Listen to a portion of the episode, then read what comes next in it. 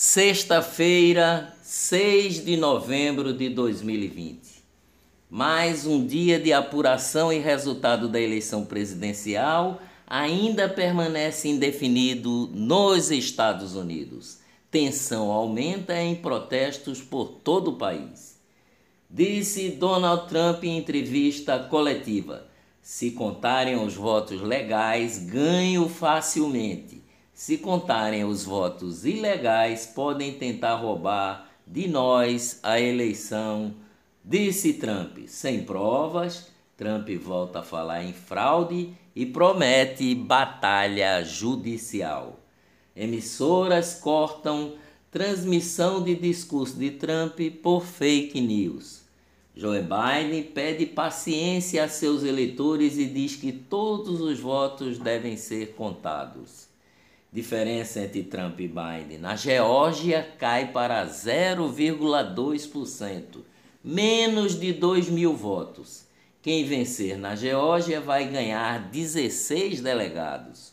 Possível vitória na Geórgia deixa Biden a um voto para atingir os 270 delegados necessários. Ibovespa, da Bolsa de Valores de São Paulo, dispara 2,95% e ultrapassa os 100 mil pontos com possível vitória de Biden. Olá, eu sou o jornalista Ivan Maurício e estas são as notícias mais importantes do dia. Tudo o que você precisa saber para começar o dia bem informado.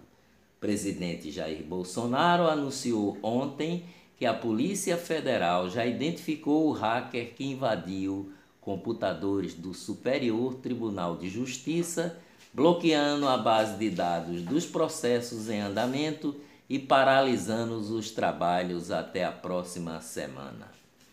Um professor de contabilidade foi assaltado no momento que dava uma aula online na última quarta-feira. O roubo foi transmitido ao vivo para os 20 alunos que assistiam à aula. A ação durou cerca de 20 minutos na cidade de São Paulo. Ao verem as imagens, os alunos acionaram a polícia militar. Dois homens foram presos e três adolescentes foram apreendidos. Na Holanda, 200 mil frangos serão sacrificados após segundo caso de gripe aviária. Eleições no Recife. Datafolha no Recife aponta João Campos estabilizado com 31%, Marília Reis subindo com 21%, Mendonça Filho subindo com 16%, delegada Patrícia caindo para 14%, Coronel Feitosa 2%, Carlos do PSL 1%, Charbel do Novo 1%, nenhum branco e nulo, 12%, não sabe, não respondeu, 3%. Tiago Santos, da Unidade Popular, Marco Aurélio, meu amigo, do PRTB, e Cláudia Ribeiro, PSTU, foram citados, mas não atingiram 1% das intenções de voto. Vitor Assis, do PCO, teve a candidatura indeferida pela Justiça Eleitoral. Patrícia Domingos, depois do episódio Recífilis, lidera com 35% a rejeição, ultrapassando João Campos, que tem 34% de rejeição. Tribunal Regional Eleitoral de Pernambuco cassou por quatro votos a três o registro da candidatura de Marcos Luidson de Araújo, o cacique Marquinhos do Republicanos a Prefeitura de Pesqueira, no agreste de Pernambuco. A defesa do cacique Marquinhos vai recorrer ao Tribunal Superior Eleitoral. Corrupção. Polícia Federal em Pernambuco, em conjunto com a Força Nacional de Polícia Judiciária, deflagrou ontem a Operação Pax Paulista, destinada a reprimir uma organização criminosa do, atuante no tráfico de drogas e crimes contra o patrimônio. O trabalho se originou de investigações realizadas sobre crimes violentos na cidade de Paulista, em Pernambuco, executados por traficantes e assaltantes ligados a indivíduos que cumprem penas no sistema prisional. As investigações duraram um ano. Covid em Pernambuco, com mais 580 casos da Covid-19 e 20 óbitos, Pernambuco totaliza 164.222 infectados e 8.687 mortes. A respeito dos 20 óbitos, 11 ocorreram entre os dias 9 de agosto e 31 de outubro. O boletim registra 145.804 pacientes recuperados da doença. Pernambuco avalia reabrir leitos de UTI se a ocupação superar 80%. O governo reconhece a importância de acender o alerta para sinais de sobrecarga em hospitais por conta de aumento de casos de Covid. Reinfecção pelo novo coronavírus é rara, mas já foi registrada em diversos países, como na Holanda, Bélgica e Estados Unidos. No Brasil, o Ministério da Saúde ainda não confirmou nenhum caso de pessoa que tenha sido contaminada duas vezes pelo vírus.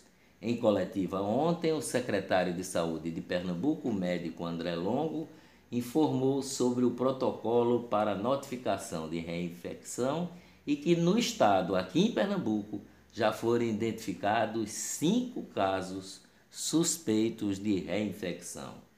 Pernambuco anuncia o Geraldão, na zona sul do Recife, como um novo centro de testagem para a Covid-19.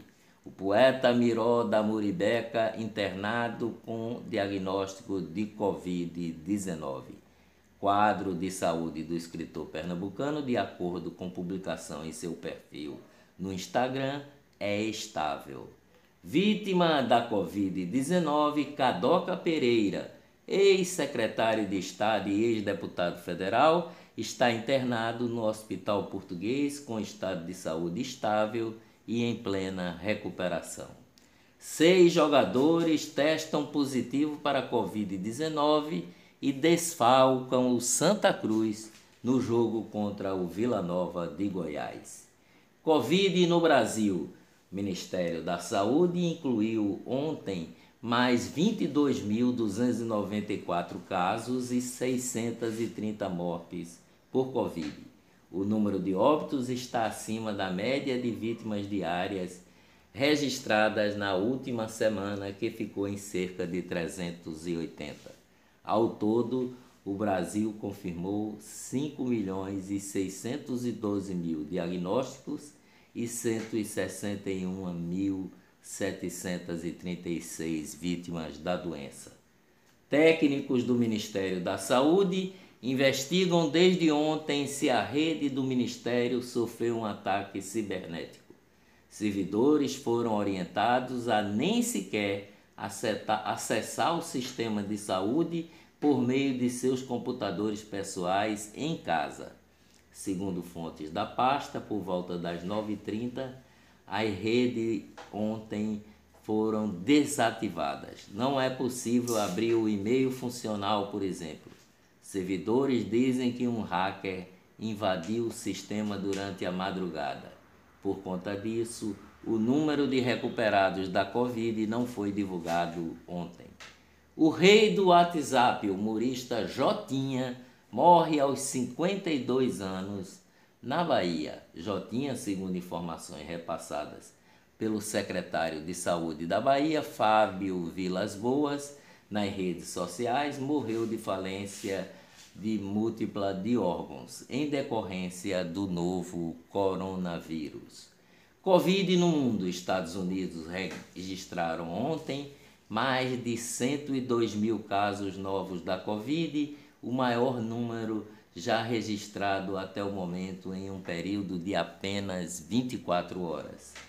Partes da, da, da Dinamarca enfrentarão medidas novas e mais rígidas de lockdown agora que as autoridades de saúde descobriram uma linhagem nova do novo coronavírus modificado em visões, espécie de mamífero. a decisão de abater até 17 milhões de visões.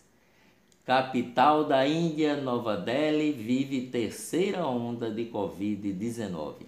Região registrou 6.842 novos casos da doença ontem, o maior aumento reportado dentro de 24 horas pelo segundo dia seguido. Agora, a boa notícia sobre o combate ao coronavírus. A Advocacia Geral da União, a AGU, informou ao Supremo Tribunal Federal, o STF, que o governo irá avaliar a compra de qualquer vacina contra o coronavírus, desde que tenha passado por todas as etapas de teste e que tenha sido registrado pela Agência Nacional de Vigilância Sanitária, a Anvisa. Dias melhores virão, com certeza. Bom fim de semana, até segunda-feira, bem cedinho.